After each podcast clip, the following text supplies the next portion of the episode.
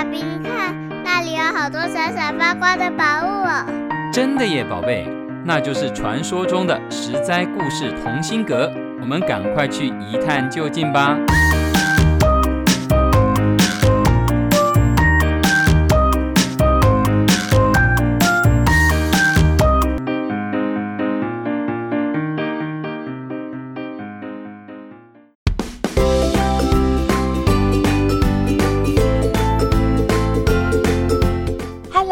各位亲爱的小朋友们，你今天过得好吗？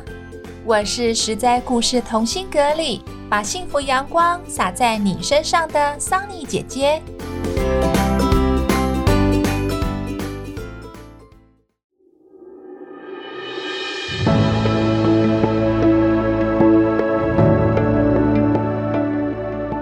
今天啊，桑尼姐姐要讲的奇女子，她过世的时候。全部的财产就只有三套衣服、一双凉鞋和一尊耶稣像，是不是比正在听故事的所有小朋友都还穷呢？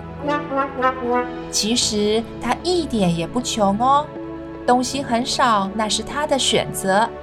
他选择把这一生都奉献给穷人，因为心灵富有，所以他过得比任何人更有意义。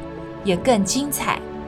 他被称为贫民窟圣人，也是诺贝尔和平奖的得主哦。她就是非常有名的德蕾莎修女。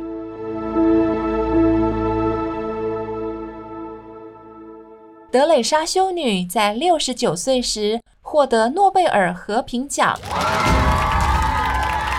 只有为人类做出卓越贡献的人才有资格得到这个奖。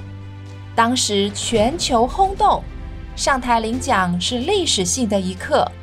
换作是我们得到这个奖，一定会定做礼服，穿得漂漂亮亮的上台。德蕾莎修女却只穿了一件价值一美元的印度传统服装，她根本不在乎自己有没有拿下这个奖项。不在乎有多少媒体来拍他，不在乎他成为了人们口中的传奇人物，他在意的是世界上的穷人有没有得到妥善、有尊严的照顾。桑尼姐姐可不是随便猜测的哦，德蕾莎修女讲的得奖感言可以做证明。她那时候对着全世界说：“这个荣誉。”我个人不配，我是代表世界上所有的穷人、病人和孤独的人来领奖的，因为我相信你们愿意借着颁奖给我而承认穷人也有尊严。这个奖，德蕾莎修女是献给所有穷人的，她还把全部的奖金都用来救济贫苦病弱的人。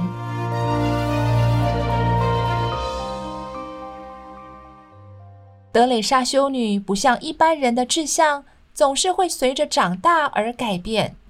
比方说，小时候想当运动员，长大想当平凡的公务员；小时候想当科学家，长大想当赚钱的商人。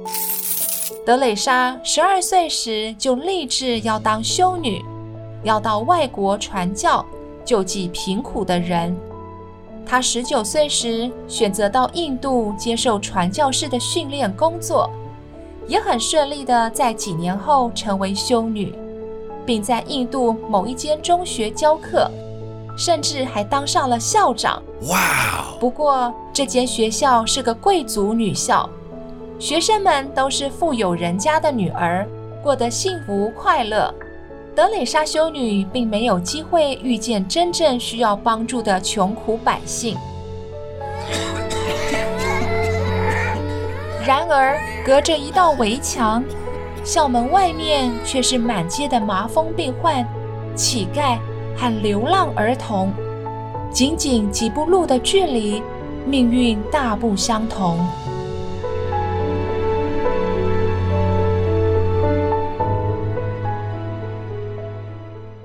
某一次，德蕾莎修女经过车站时，遇到一位乞丐。那个乞丐卑微、苦难、悲切，口中不断念念有词地说：“我渴，我好渴。” 那一幕深深烙印在德蕾莎修女的脑海中，仿佛是神的旨意。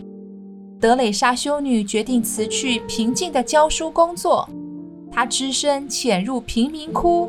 去照顾这些穷人、病人、被虐待以及被遗弃的人们，去帮他们分担痛苦。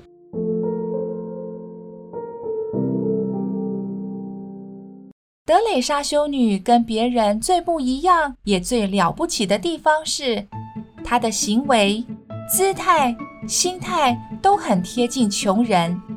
贴得多近呢？她为了服务最穷的人。便努力让自己成为穷人。他不惜脱下修女的服装，换上印度阶级社会中最底层所穿的服装。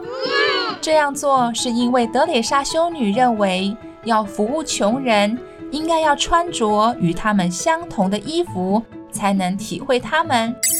被服务的穷人也才能保有尊严，不会产生被施舍的感觉。德蕾莎修女的心思就是这么细腻，处处为别人着想，甚至她的团队伙伴也都要把自己变成穷人。穷到有多穷呢？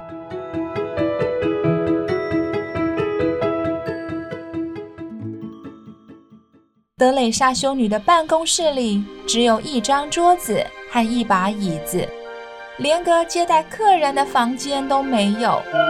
因为他都在贫民窟、弃婴院、临终医院、收容所到处跑，哪里需要帮助，哪里就是他们团队的所在处。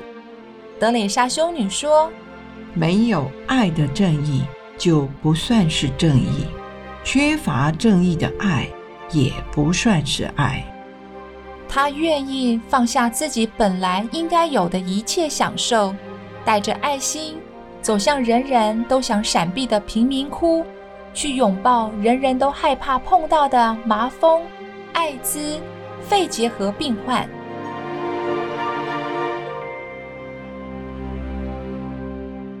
德蕾莎修女为这些家里状况没办法上学的儿童建立了露天学校，让他们都能接受教育，长大后有反转命运的机会。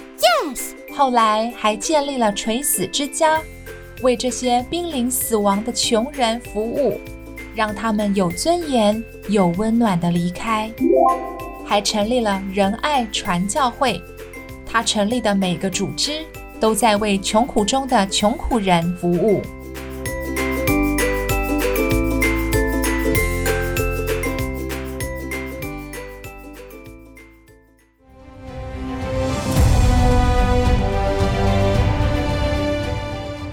怀悲悯，愿意为别人着想服务，愿意承担的人是不会吃亏的。他会被世人记得，他会被歌咏赞叹，他会具有很深的影响力，他会获得内心深处的平静与安乐。今天的奇女子是最贫穷，却也是最富有的。桑尼姐姐期许每位小朋友都能拥有一颗富足的心哦。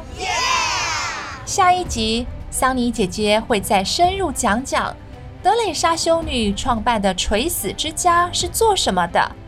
我们下回实在故事同心阁见喽！